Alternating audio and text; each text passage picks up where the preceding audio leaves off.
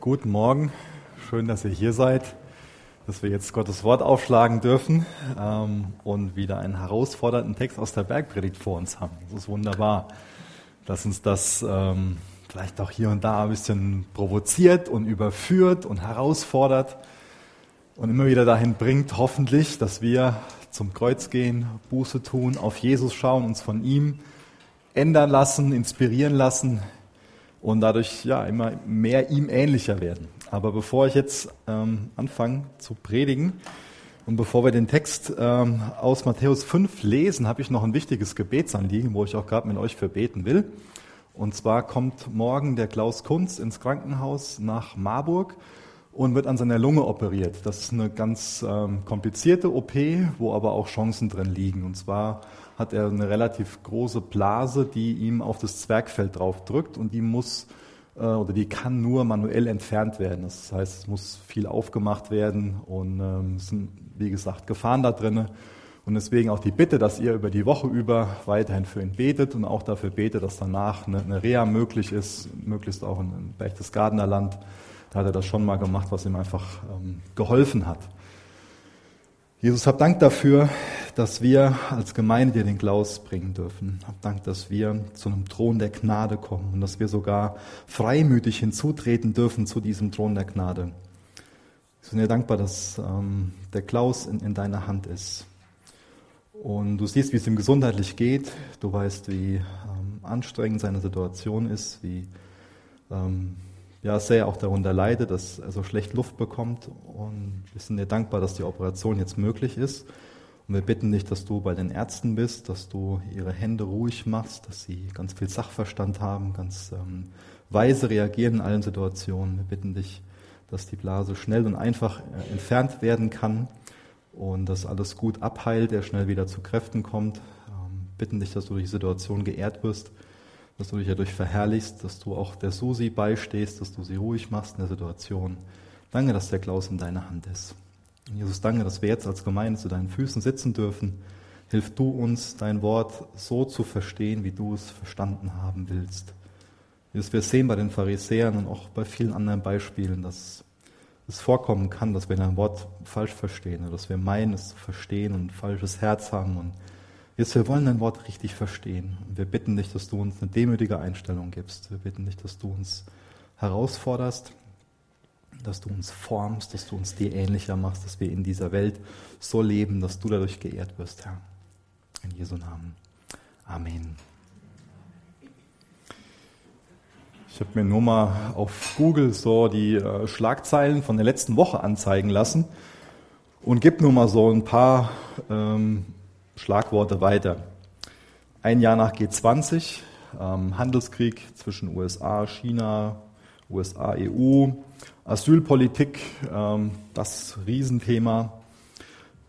Krieg in Syrien, Assad, Nordkorea, Atomdeals ähm, mit dem Iran, NSU-Prozess, Trump-Drohungen, und ich könnte weitermachen, leider könnte ich weitermachen und eine ganze Liste von Schlagworten weitergeben, wo wir merken, es geht um, um Drohung, es geht um Gewalt, es geht um Unterdrückung und um Ungerechtigkeit. Und ich denke, dass das eine herausfordernde Frage ist, was wir als Christen für eine Beziehung zur Gewalt haben. Wie sollen wir damit umgehen, wenn Ungerechtigkeit geschieht, wenn Menschen unterdrückt werden? Ist Gewalt für uns als Christen eine Option? Wie gehen wir als Christen damit um? Ich weiß nicht, wie es dir geht, wenn dir Geld geklaut wird. Ähm, angenommen 50 Euro. Ähm, wenn mir jemand 50 Euro klaut, dann will ich dem am liebsten 200 wegnehmen. Ja. Natürliche menschliche Reaktion. Wir wollen Rache. Vielleicht du nicht, aber mir in mir kommt das schon mal so hoch, dass ich gerne Rache will für was Bestimmtes. Wie reagierst du, wenn jemand eine Lüge über dich erzählt? Ist es dann eine Option, irgendwie gereizt zu reagieren und den Ruf von dem anderen zu zerstören? Oder wie hat ein ganzes Land reagiert, als ein Flugzeug in so ein Hochhaus geflogen ist? Da war so die Reaktion, okay, wir wollen das ganze Land platt machen. will jetzt heute Morgen keine politischen Diskussionen mit euch führen, sondern nur aufzeigen, dass in uns allen so ein kleines Männchen oder ein kleines Frauchen ist, äh, was so nach Rache schreit, wenn uns irgendwas Schlimmes widerfährt. Und deswegen werden wir uns heute Morgen unglaublich berühmte Worte von Jesus anschauen, wo er was zum Thema gewaltfreier Widerstand sagt. Wo er gewaltfreien Widerstand als eine Waffe darstellt, so als Wahl zur Überwindung von Gewalt. Und ja, um auch so aus dem, aus, aus dem Kreislauf der Gewalt auszubrechen. Ist es denn ein legitimes Mittel, auf ähm, schlechte Nachrede mit schlechter Nachrede zu reagieren oder auf Gewalt mit Gewalt? Ich werde das gleich noch ein bisschen weiter ausführen anhand von vier Beispielen, die Jesus uns da gibt, praktische Beispiele, dass unsere natürliche Reaktion in Konflikten entweder Flucht ist oder Kampf. Aber Jesus gibt uns eine andere Option vor.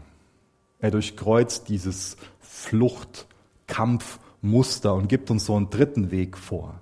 Nämlich Jesus nachzufolgen, das heißt, dass wir diese Entweder-Oder-Option von Flucht oder Kampf ablehnen und nach einem dritten Weg suchen, nach einem kreativen, nach einem weisen, nach einem intelligenten, nach einem kühnen und auch manchmal nach einem ganz riskanten Weg. So diesem dieses Böse auf eine gewaltlose Weise zu bekämpfen. Das ist der Weg von Jesus.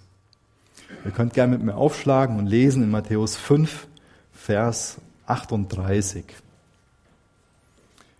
Da lesen wir diese berühmte sogenannte Lex Talionis, also das Gesetz der Vergeltung oder besser gesagt das Gesetz der richterlichen Vergeltung. Ihr habt gehört, dass gesagt ist, Auge um Auge und Zahn um Zahn. Warum gab es dieses Gesetz der richterlichen Vergeltung? Zum einen gab es dieses Gesetz, um eine juristische Grundlage zu schaffen, um Straftäter zu behandeln auf der Grundlage.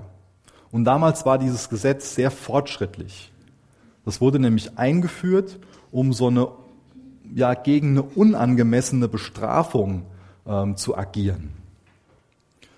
Wie ich das eben schon beschrieben habe. Mir werden 50 Euro geklaut und der andere will sich rächen, will mir 200 nehmen.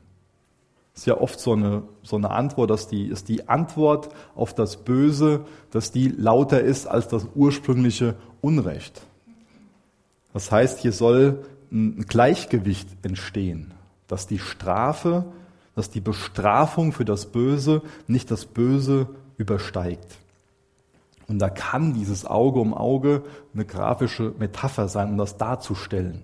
Das heißt, auch damals war es nicht so, dass das unbedingt buchstäblich ausgeführt werden musste. Und auch zur Zeit ähm, von, von Jesus im ersten Jahrhundert, ähm, da wurde dann, es wurde nicht buchstäblich ausgeführt, sondern es wurde dann in materiellen Schadensersatz ähm, umgewandelt. Also ich denke, das macht soweit für uns alle Sinn, dass wir sagen, was Böses geschieht, dann muss das bestraft werden. Aber auch die Strafe, die muss in einem, ja, die muss in einem Maß sein. Und jetzt kommen wir zu dem Hauptpunkt, um zu verstehen, warum Jesus diese Seligpreisung, diese Seligpreisung, diese Antithese, dieses, dieses Gesetz, ähm, Seligpreisung war jetzt falsch, diese Antithese aufstellt, dieses, dieses Thema angeht. Nämlich der Hauptgrund, warum dieses Gesetz gegeben war, ist gegen Selbstjustiz. Das ist ganz wichtig, dass wir das verstehen. Das soll Selbstjustiz verhindern. Es soll also nicht von Individuen verwaltet werden, dieses Auge um Auge, sondern von einem Richter, von einer dritten Person, von der Regierungsgewalt, die dann zuständig wird für die Rechtspflege. Das führt nämlich zu katastrophalen Zuständen, wenn das einfach von Einzelpersonen übernommen wird, wenn das von einem Opfer übernommen wird und nicht von einem Richter, nicht von einer Rechtsgewalt. Das ist ein ganz klares Gebot gegen Selbstjustiz. Also zusammengefasst, zum einen geht es darum, dass Rechtsprechung definiert wird und dass Rache unterbunden wird. Und das ist jetzt so dieser Knackpunkt. Die Pharisäer, die haben das Gesetz ausgedehnt über die Gerichte hinaus. Das Gesetz gehört an den Gerichtshof. Da ist ganz wichtig, dass das Böses da behandelt wird. Und die haben das ausgedehnt darüber hinaus, wo es hingehört, nämlich in den persönlichen Bereich, wo es einfach nicht hingehört. Die haben also das Prinzip dieser richterlichen Vergeltung dort benutzt, wogegen es eingesetzt war. Die haben das benutzt, um persönliche Rache zu begründen. Das heißt, auch hier ändert Jesus nicht das alttestamentliche Gesetz. Auch hier sehen wir eine Kontinuität von Altem Testament und Neuem Testament, dass Gott derselbe bleibt.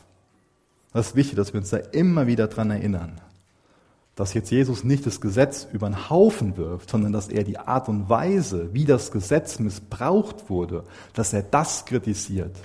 Und was Jesus mit dieser Antithese macht, ist, dass er ganz bewusst kritisiert, dass dieses Gesetz, was ursprünglich gegeben wurde mit dem Hintergrund Selbstjustiz, persönliche Rache zu unterbinden, dass das von den Pharisäern aber gebraucht wurde, um der Bevölkerung zu sagen, persönliche Rache ist vollkommen okay, ja.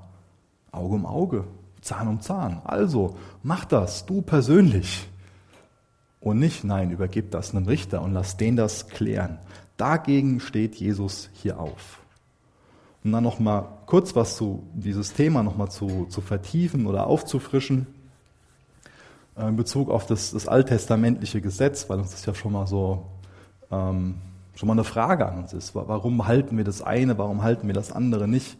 Es macht viel Sinn, dieses Gesetz, eine Dreiteilung vorzunehmen. Nämlich zum einen, dass wir das alttestamentliche Gesetz einteilen in das sogenannte Justiziargesetz, also das Gesetz, was für den Staat Israel gilt. Dann das Zeremonialgesetz, so die ganzen Opferhandlungen im Tempel zum Beispiel, und auch das Moralgesetz. Und bei dem Justiziargesetz, wie gesagt, es gilt für den Staat Israel. Und wir leben jetzt im deutschen Staat. Das gilt nicht mehr für uns heute, aber das bleibt Gottes Wort in dem Sinne, dass wir über dieses Gesetz Dinge über Gott und auch über uns Menschen kennenlernen können. Deswegen hat das nach wie vor einen gewissen Wert. Und bei dem Zeremonialgesetz, da ist es so, dass das ganz, ganz viele Vorschattungen in Bezug auf Jesus sind.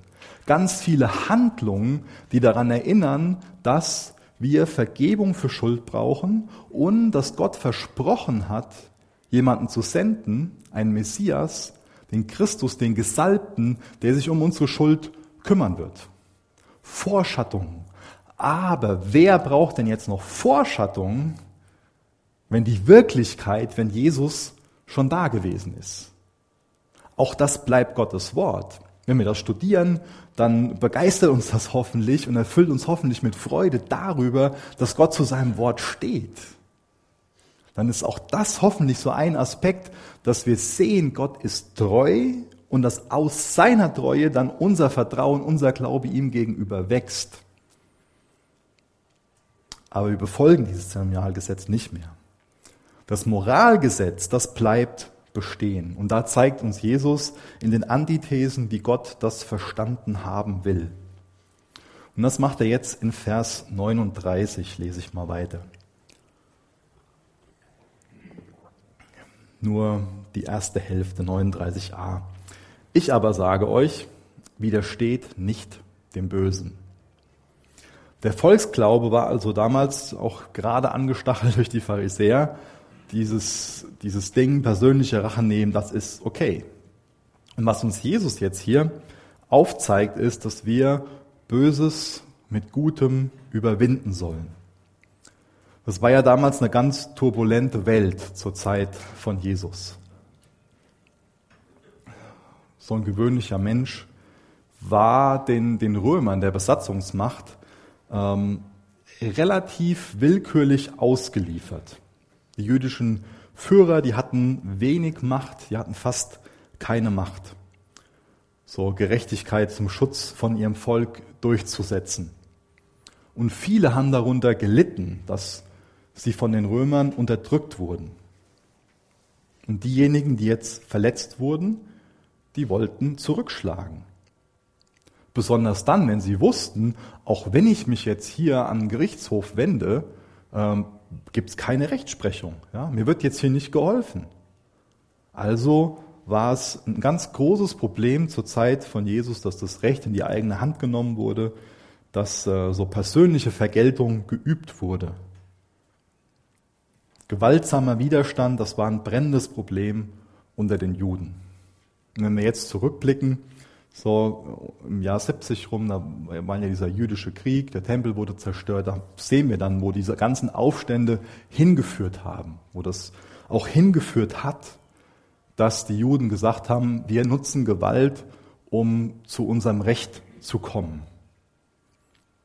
Jesus greift also es hier auf, dieses Thema, dass durch Gewalt neue Gewalt entsteht.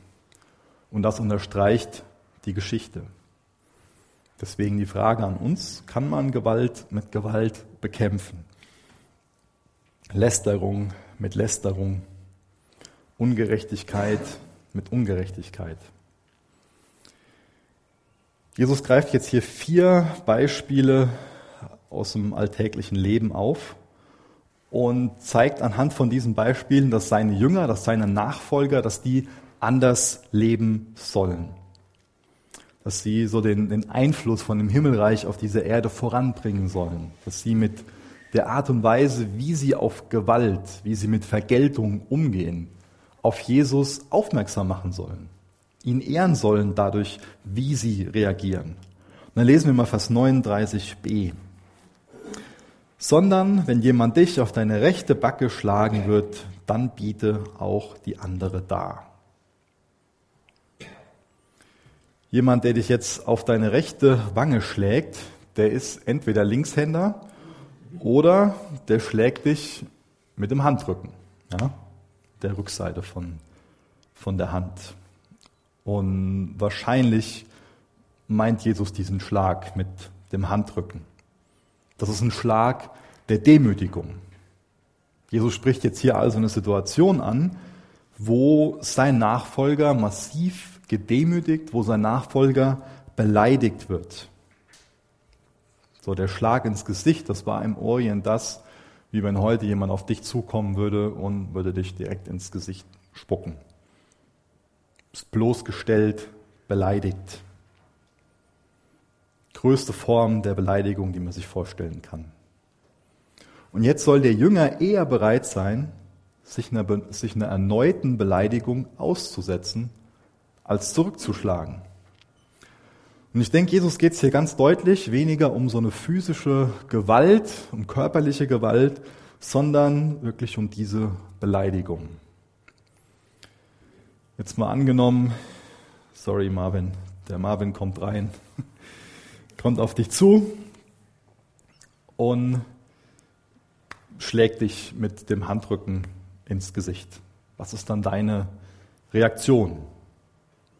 Du kannst hinfallen, heulen und wegrennen. In dir brodelst dann, du tust dir leid, du fühlst dich als Opfer. Das ist eine Option. Das wäre so diese Option Flucht. Eine andere Option, die sehr menschlich ist, neben der Option Flucht, ist die Option Kampf.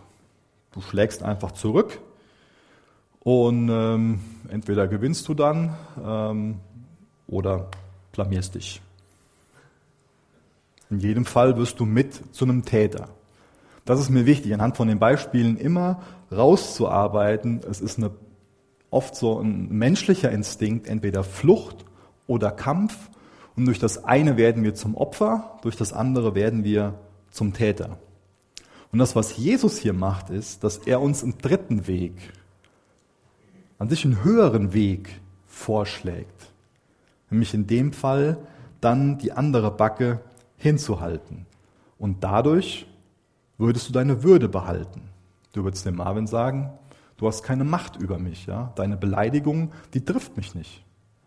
Meine Identität, die ist in Christus. Das, was Christus über mich sagt, das zählt. Und deine Beleidigung, die kann mir nichts anhaben. Du behältst deine Würde als Mensch. Du wirst weder zum Opfer noch zum Täter. Das, wo uns Jesus hinführen will, ist, dass wir uns in ihm einfach absolut sicher sind, dass wir in ihm frei sind. Und eine Person, die so sicher und so frei ist in Christus, die kann so auf das Böse, auf die Beleidigung, die ihr angetan wird, reagieren. Also um die andere Wange hinzuhalten, muss man hier bleiben, wo man ist. Man darf nicht wegrennen. Das erfordert ganz viel Glaube und das erfordert auch ganz viel Liebe. Das bedeutet, dass wir uns verletzlich machen. Und ich denke, das zeigt auch auf, dass es besser ist, äußerlich verletzt zu werden, als innerlich Schaden zu nehmen. Weil indem wir Opfer oder Täter werden, werden wir innerlich Schaden nehmen. Versuchen wir das Prinzip nach und nach mehr zu erläutern. Ich mache mal mit Vers 40 weiter mit der nächsten Alltagssituation. Vers 40. Und dem, der mit dir vor Gericht gehen und ein Untergewand nehmen will, dem lass auch den Mantel. Auch um das besser zu verstehen, ist es nochmal hilfreich, wenn wir uns daran erinnern, wie damals eine Person gewöhnlich bekleidet war. Also so eine Person im ersten Jahrhundert hatte gewöhnlich so einen Lendenschurz an, also dieses Untergewand. Und oben drüber hat sie so eine körperlange Tunika, so einen Mantel getragen und das wurde dann mit einem Gürtel zusammengehalten und außerdem hatte sie meist noch Sandalen an und eine Kopfbedeckung. Das war im Prinzip alles, so eine ganz gewöhnliche Kleidung. Und jetzt ist der Kontext der, dass ähm, jemand unrechtmäßig vor ein Gericht gezerrt wird. Und die andere Person ähm, hat vor, etwas, was man wirklich zum Leben braucht, zu nehmen. Dafür steht das. Und jetzt weist Jesus seinen Jünger darauf hin, dann auch noch die Tunika, also den Mantel dazuzugeben. Und jetzt müssen wir wissen, dass dieser Mantel ein wirklich unentbehrliches Kleidungsstück war, dass der, ähm, wenn der zum Beispiel als ein Pfand gegeben wurde, gab es ganz klare Regelungen an mehreren Stellen im Alten Testament, dass dieser Mantel am selben Tag wieder zurückgegeben werden musste. Warum? Nachts konnte es sehr kalt werden, das ist die Decke gewesen. Das heißt, im schlimmsten Fall konnte es lebensbedrohlich sein, einfach nachts keine Decke zu haben. Interessant. Jetzt angenommen, der Hartmut hat dich verklagt, will ungerechterweise dir was abnehmen, was du zum Leben brauchst. Und auch jetzt wieder diese Dreiteilung.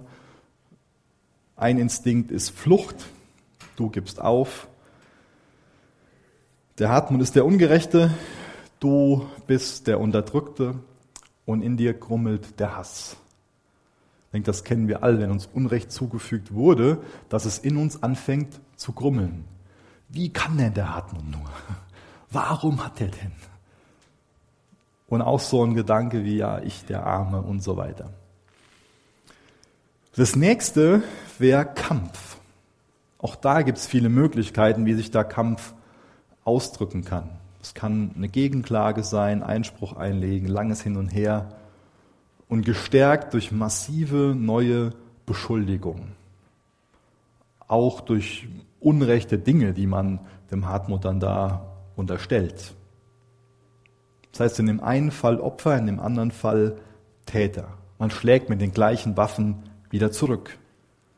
Auch das sind oft leider menschliche Reaktionen, wodurch das Böse immer nur mehr wird, wo der Kreislauf von dem Bösen nicht unterbrochen wird. Wo wir merken, wenn wir entweder Opfer oder Täter werden, das Problem wird nicht kleiner, sondern wird nur größer, wird nur ausgedehnt. Und das will Jesus nicht. Deswegen gibt er einen dritten Weg vor. Ja, gib ihm auch nur das, den, den Umhang und beschäme ihn dadurch. Die Person würde dann, wenn sie gewöhnlich gekleidet ist und nicht besonders reich ist, nackt vor dem Richter stehen. Und dadurch würde dann die Unterdrückung aufgedeckt. Und das ist ein Aspekt davon, dass hier Unterdrückung aufgedeckt wird, dass der, dass der Gegenüber sieht, das ist das Unrecht, was hier geschieht. Und es kann sein, dass dadurch der Kreislauf von der Unterdrückung von Gewalt unterbrochen wird. Man kann in der Situation vielleicht nicht wirklich gewinnen, aber man kann die Wirklichkeit aufzeigen. Vers 41. Und wenn jemand dich zwingen wird, eine Meile zu gehen, mit dem geht zwei. Und auch das äh, ist für heute ja, ja, müssen wir in unseren Alltag erstmal übertragen. Ist ja keine alltägliche Situation, dass ein römischer Soldat auf dich zukommt und dich dazu zwingen kann, ähm, so eine Meile etwas für ihn zu tragen. Aber damals war das eine alltägliche Situation.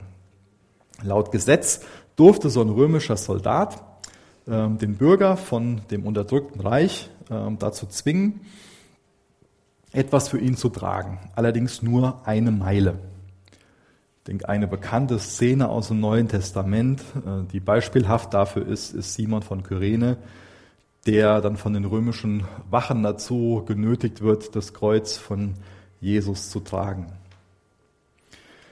Und Jesus sagt jetzt zu seinen Jüngern, dass wenn sie jetzt dazu aufgefordert werden, die so unterdrückt werden, so ausgenutzt werden, dass sie dann bereit sein sollen, noch eine extra Meile zu gehen, dass auch noch die zweite Meile tragen sollen.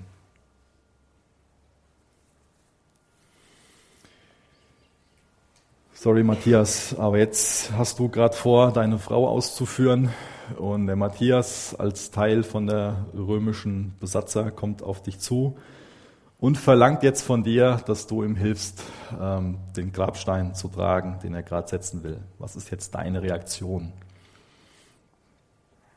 Eine Reaktion wäre jetzt ähm, Flucht, was in dem Fall heißen kann, du trägst ganz widerwillig die Last und regst dich innerlich auf. Ja, Bitterkeit kommt in dir hoch, und du sagst ja jetzt schon, ähm, dass wenn die Römer nicht mehr die Macht haben und der Matthias nicht mehr von denen unterstützt wird, dann wirst du es schon noch heimzahlen.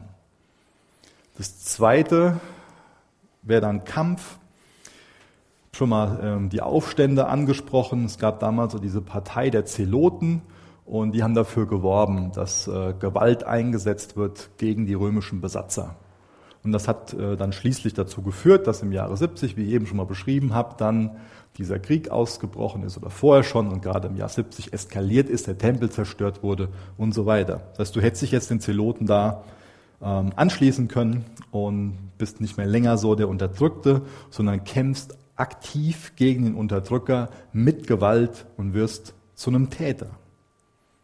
Aber es gibt auch hier wieder so diesen dritten Weg, den Königsweg, nämlich auch da einen Weg, wie du deine deine Würde als Mensch behalten kannst. Du könntest den Grabstein alleine tragen, wenn du dazu in der Lage wärst. Das könnte in dem Fall vielleicht die Extrameile sein oder einen zweiten ähm, zu setzen. Und das kann sehr provokant sein, so diese Extrameile zu gehen. Aber das kann auch da wieder ein Maß sein, um die Ketten des Bösen zu brechen. Das würde dann den Soldaten zum Staunen bringen. Man kann anders Mensch sein. Man muss nicht mit Bitterkeit reagieren, man muss nicht mit Gewalt reagieren, man muss nicht Rache schwören, man muss nicht bewaffneten Widerstand leisten, sondern man kann über Gewalt, über Ungerechtigkeit auf Gottes Art und Weise siegen. Ja? Und jetzt zu Vers 42. Da steht dann, gib dem, der dich bittet und weise den nicht ab, der von dir borgen will. Großzügigkeit wird ganz oft als eine Charaktereigenschaft von einem wahren Jünger von Jesus beschrieben. Als ich das gelesen habe, musste ich relativ schnell an 2. Thessalonicher 3, Vers 10 denken. Da steht drinne, wenn ein Mensch nicht arbeitet, soll er nicht essen.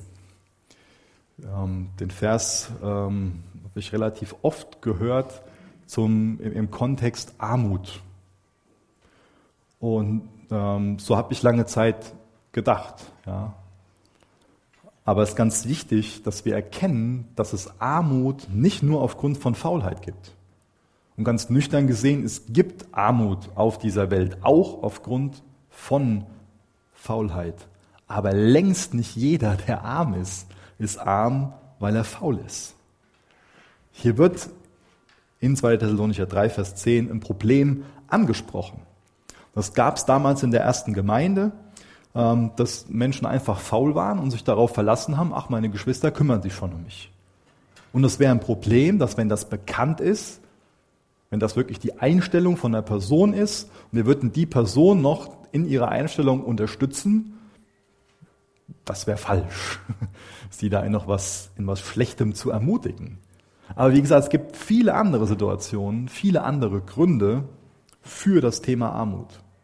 Klassischerweise gibt es ähm, drei Kategorien von, von Gründen. Wie gesagt, einer ist dieses, dieses Punkt, ich nenne das jetzt mal äh, Faulheit. Ein anderer Grund ist systemische Ungerechtigkeit.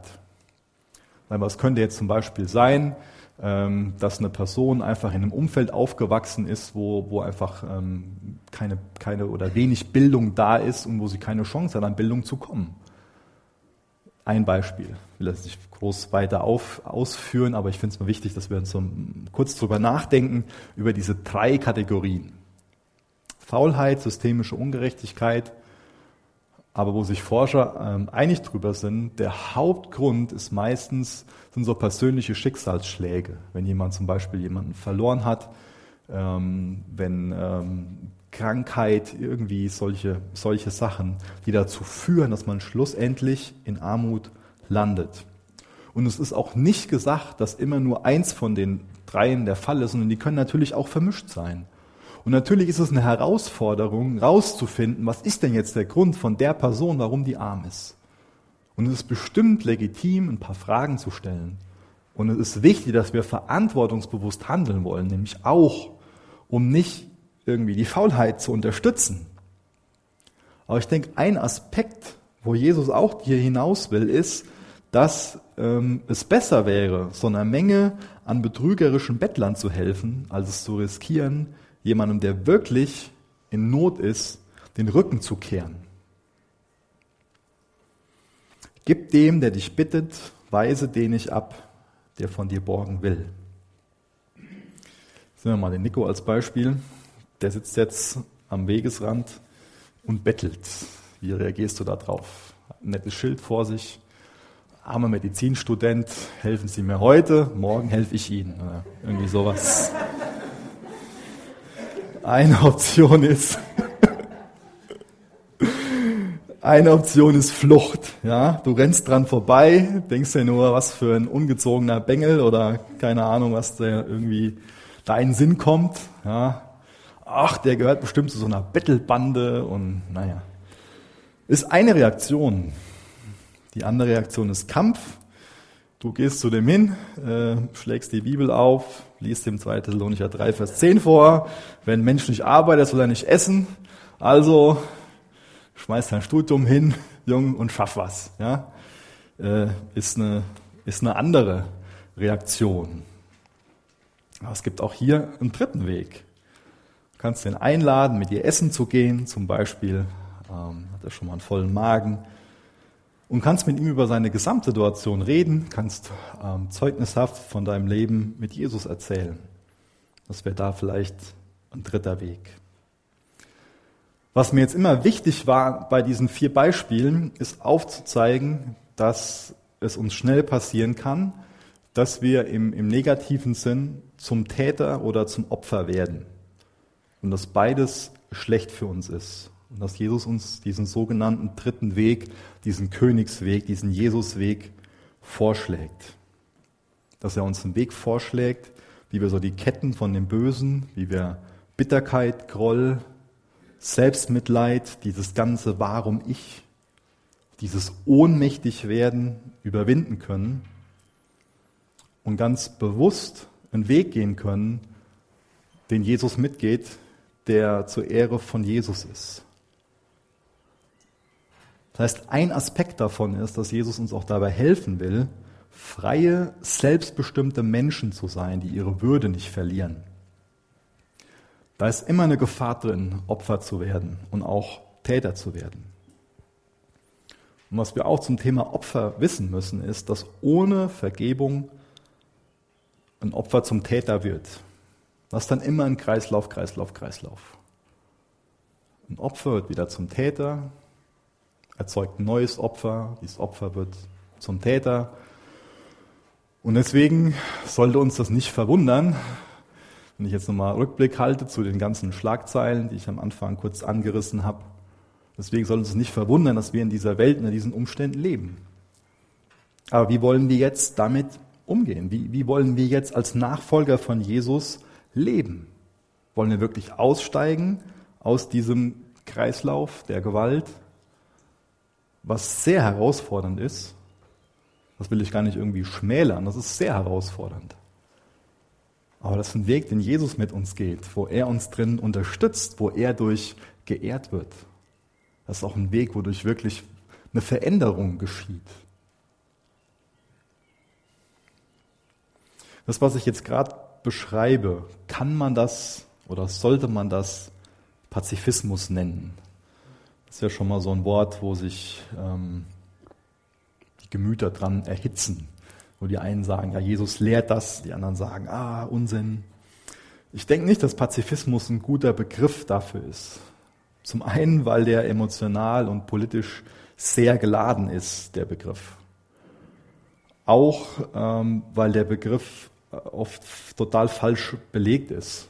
Wir kennen alle dieses Make Love, Not War Ding. Und ich denke, dass das eine ganz naive Art und Weise ist, so damit umzugehen und dass ähm, auch oft dann dadurch so getan wird, als ob es nichts Schlechtes gibt. Und das wäre wirklich falsch, wenn wir das irgendwie so verstehen, dass Jesus uns angeblich dazu auffordert, dass wir so tun, als ob es das Böse nicht gibt. Weil das Böse wird sich nicht dadurch erledigen, indem wir so tun, als ob das Böse nicht gegenwärtig ist. Pazifismus heißt oft Passivismus. Und das ist nicht das, was Jesus hier lehrt. Jesus lehrt uns hier keinen Passivismus. Wir sollen hier jetzt nicht so tun, als ob die Welt gut ist. Und was Jesus lehrt, das ist sehr aktiv. Das ist verwurzelt in Liebe. Und man sucht wirklich Gerechtigkeit. Es ist aktiv, die Wange hinzuhalten. Es ist aktiv, die Extrameile zu gehen oder großzügig zu geben. Das ist sehr weise, das ist was Mutiges, was Kreatives, als eine Antwort auf Ungerechtigkeit, dass man nicht mit Gewalt antwortet. Und natürlich sind das Beispiele, wo wir drüber nachdenken sollten, die uns auch hoffentlich ein Stück weit provozieren wo wir hoffentlich drüber nachdenken und uns fragen, wie kann ich das denn jetzt in meinen Kontext übertragen? Was bedeutet das denn jetzt, dieses, dieses Thema gewaltfreier Widerstand? Und ich denke, dass das auch der bessere Begriff ist, gewaltfreier Widerstand, als Pazifismus. Denn das ist ein Widerstand, der da geleistet wird. Und das ist durch diesen Widerstand eine Art, wie dieser Kreislauf von Gewalt unterbrochen werden kann. Und lasst uns nicht vergessen, warum diese Lex Talionis, also dieses Gesetz dieser richterlichen Vergeltung, ursprünglich gegeben wurde. Und auch das ist ein Aspekt, den Jesus hier nochmal anschneidet. Es soll diese persönliche Rache verhindern. Aber wie gehen wir in unserer Situation damit um? Ver, ähm, verzichten wir wirklich auf persönliche Rache? Und überlassen das zum Beispiel einem Gericht. Kommt natürlich auf die Schwere von dem Fall dann an. Das heißt, das soll verhindern, dass wir mit Unrecht auf Unrecht antworten, sondern dass wir alle Gelegenheiten nutzen, die sich uns bieten, unserem Gegenüber zu dienen und auf Gottes Charakter hinzuweichen, hinzuweisen, auf Gottes Gnade auch. Gottes Gnade sollte also in unserem Leben so sichtbar werden, dass wir dadurch auf das Himmelreich aufmerksam machen. Lass uns auch nicht vergessen, dass wir einige Verse vorher von diesen ganz bekannten Versen lesen, die die meisten von uns wahrscheinlich sehr lieben, dass wir Salz und Licht sein sollen. Und das ist eine Anwendung davon. Diese vier praktische Beispiele aus dem Alltag ist eine Anwendung davon, was es bedeutet, Salz und Licht in dieser Welt zu sein. Aber ich denke, dass die Verse auch oft falsch verstanden werden und was Falsches daraus gemacht ähm, wurde oder wird. So dieses, dieses Ding, die andere Wange hinzuhalten, das ist auch zu so einer sprichwörtlichen Aussage geworden, ähm, wo einige dann deswegen so diesen absoluten Pazifismus fordern oder wo andere ähm, ja, Christen dadurch dann irgendwie fordern, dass wir als Christen Schwächlinge sein müssen, überspitzt ausgedrückt. Und ich denke, andere ähm, entschuldigen auch damit ihre Feigheit. Aber hier geht es darum, dass es, wir es einem Richter diese Vergeltung überlassen und uns ganz kreativ einen Weg überlegen, wie wir gewaltfreien Widerstand leisten können. Ich habe mal ein, ein Dietrich Bonhoeffer Zitat gelesen, der schreibt tolle Sachen zu dem Thema. Und er sagt, und das hat mich auch sehr äh, provoziert, das Böse wird darin ohnmächtig, dass es keinen Widerstand findet, sondern willig, ertra willig ertragen und gelitten wird. Das Böse wird darin ohnmächtig, dass es keinen Widerstand findet, sondern willig ertragen und gelitten wird. Auch das immer wieder dieses Bild, dass ein Kreislauf von Gewalt durchbrochen wird. Dass es Böse einen Widerstand braucht, um sich aufzubauschen, um zu eskalieren, um, um die Kraft zu entwickeln. Denke, hat recht mit dem, was er da schreibt. Aber ich zweifle auch, dass Jesus dieses, die andere Backe hinhalten als eine Verhaltensregel für alle Situationen aufgestellt hat. Was daraus auch schon mal gemacht wird, ist, dass gesagt wird, ja, wir Christen, wir müssen immer den untersten Weg gehen. Und ich wünsche mir, dass wir, ähm, wenn es bedeutet, den untersten Weg zu gehen, dass es Duckmäusertum irgendwie begründet. Dass wir dann bewusst sagen, nee, wir sind nicht berufen, den untersten Weg zu gehen, sondern wir sind berufen, diesen Königsweg zu gehen. Und ich denke, diese Beispiele, die zeigen nicht auf, dass man sich dann immer ähm, zurückzieht und einfach alles sich selbst überlässt. Und das habe ich ja eben begründet mit diesem Aktiven. Also nicht der unterste, sondern der Königsweg. Wir sind nicht dazu berufen, Duckmäuser zu sein und ständig und immer nachzugeben. Das lehrt die Bibel nicht. Wir sehen das auch noch an Beispielen von, von Paulus. Ich greife Nummer eins von, von Jesus ähm, auf, dass auch er nicht in dem Sinne, wie ich das gerade erklärt habe, immer die andere Wange hingehalten hat. Zum Beispiel Johannes 18, Vers 23. Ähm, da ist er dann ähm, vor dem Diener des hohen Priesters und wird da ins Gesicht geschlagen. Und da hält er nicht die andere Wange hin, sondern fragt stattdessen, wenn ich recht geredet habe, warum schlägst du mich? Und das ist in einem gewissen Sinne dann wirklich in einem richtigen Sinne die andere Wange hinhalten, wenn er das sagt. Wenn ich recht geredet habe, warum schlägst du mich? Er wird dadurch nicht zum Opfer und auch nicht zum Täter, sondern er macht klar, was er in der Situation für ein Recht hat, macht den anderen nachdenklich dadurch, aber er antwortet nicht mit Gewalt. Es sind ganz überführende, es sind ganz bloßstellende Worte in dem Sinne von, von Jesus. Und er zeigt ihm auf, dass da Unrecht geschieht. Wisst ihr, Gewalt wird durch Schwäche geboren. Gewalt wird durch Schwäche geboren. Man weiß sich keinen Ausweg mehr, man hat keine vernünftigen Worte mehr, keine Erklärungen, man bekommt einfach nicht recht, man ist so verletzt und dann antwortet man mit Gewalt. Aber der Starke, der kann leiden, der kann lieben, der kann verletzt sein. Der Schwache, der denkt nur an sich, denkt nur darüber nach, wie verletzt er ist und verletzt andere, um sich dann selbst zu beschützen. Auch jetzt wieder die Frage, wollen wir in dem Sinne stark werden? Erkennen wir, dass das Ausüben von Gewalt in Wahrheit Schwäche ist? Sind wir bereit, darüber nachzudenken, was es jetzt in der Situation bedeuten würde, Gottes großzügige Liebe wiederzuspiegeln. obwohl wir gerade unter dem Druck stehen, obwohl wir gerade so provoziert werden, obwohl der Zorn in uns ist, trotz Frustration. Jesus lehrt uns hier also eine ganz neue Einstellung, dass wir bereit sein sollen, Verlust zu erleiden, anstatt Leiden zu verursachen. Dass für uns zwischenmenschliche Beziehungen wichtiger sein sollten als materieller Besitz. Dass auch nach den Worten von Jesus die wirklich Gerechten es nicht nötig haben, ständig auf ihrem Recht zu bestehen. Dass wir lieber so das letzte Hemd verlieren sollen, als uns in so einen anhaltenden Streit begeben sollen.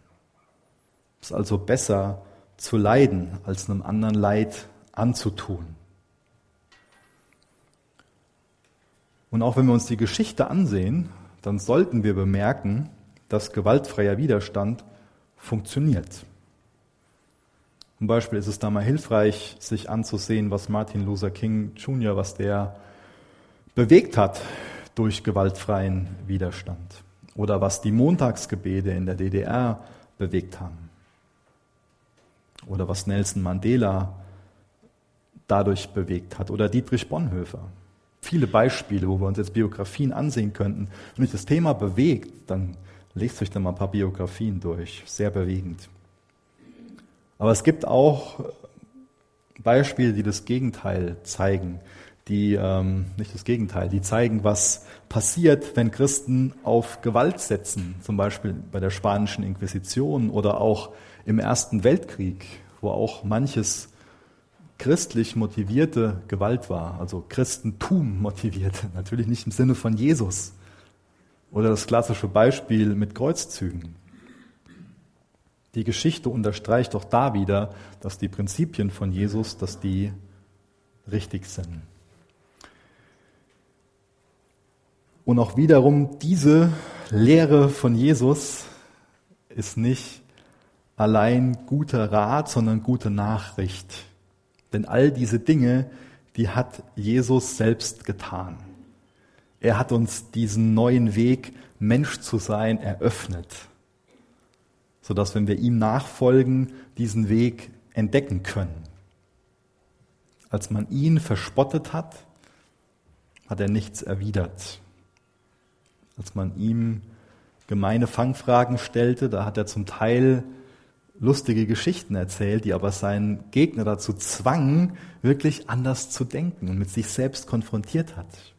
Als man ihn schlug, hat er Schmerzen akzeptiert. Als man das Kreuz auf seinen Rücken legte, dieses Kreuz, an dem er getötet werden würde, da trug er es. Und als sie ihn ans Kreuz geschlagen haben, hat er für seine Henker gebetet. Er selbst hat das gelebt und eröffnet uns dadurch auch die Möglichkeit, dass wir diesen Weg gehen können. In Jesus kam Gott in seine Welt, zu seinem Volk.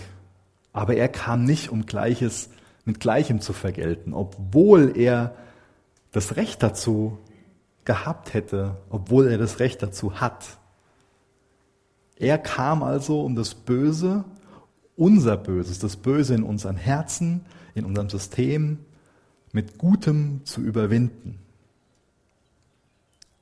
Er richtete uns nicht, sondern ließ sich hinrichten. Das ist aktiver, gewaltfreier Widerstand im Jesus-Stil. Er wurde ins Gesicht geschlagen und schlug nicht zurück.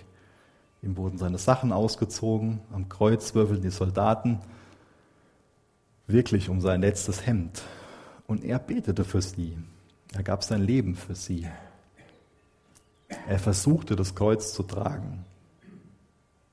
Dann forderten die Soldaten diesen Zuschauer auf, es für Jesus zu tun. Jesus kam nicht nur diese unendliche Meile vom Himmel auf die Erde, sondern ist auch diese zweite Meile ans Kreuz gegangen. Darin sehen wir seine Liebe, die so groß ist, dass er sich selbst für uns Sünder hingegeben hat. Lasst uns noch beten.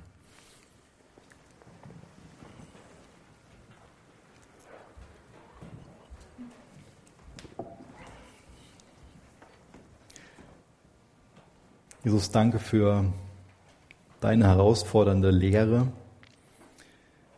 Danke für dein herausforderndes Leben.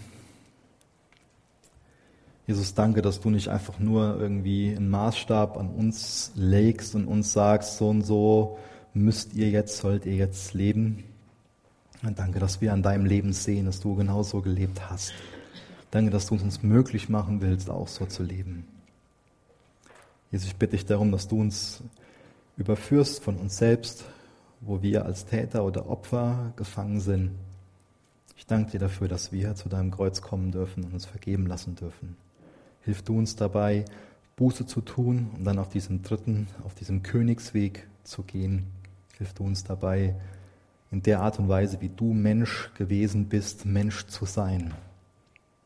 Danke, dass wir nicht mehr länger unseren Instinkten folgen müssen und fliehen müssen oder kämpfen müssen, sondern danke, dass du diesen neuen Weg geebnet hast. Hilf du uns, dass wir im Heute, im Hier und Jetzt dich ehren, indem wir so leben.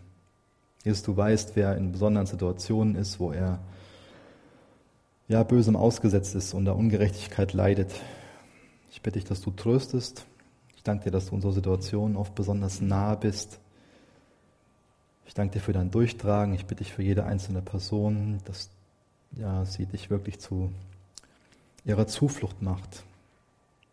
Danke, dass du ein Gott bist, der uns Schwachen nahe ist. Danke, dass wir in dir schwach sein dürfen, unsere Schwäche anerkennen dürfen.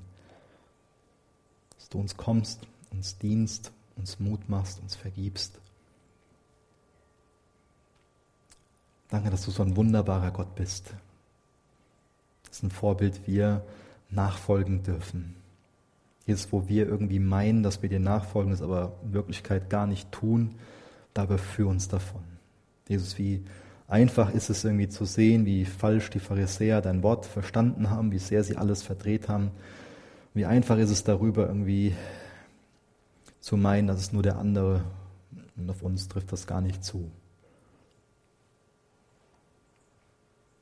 Jesus, bitte sei uns gnädig und dring durch zu uns, zu unserem Herzen und erfülle uns vollständig mit dir. Amen.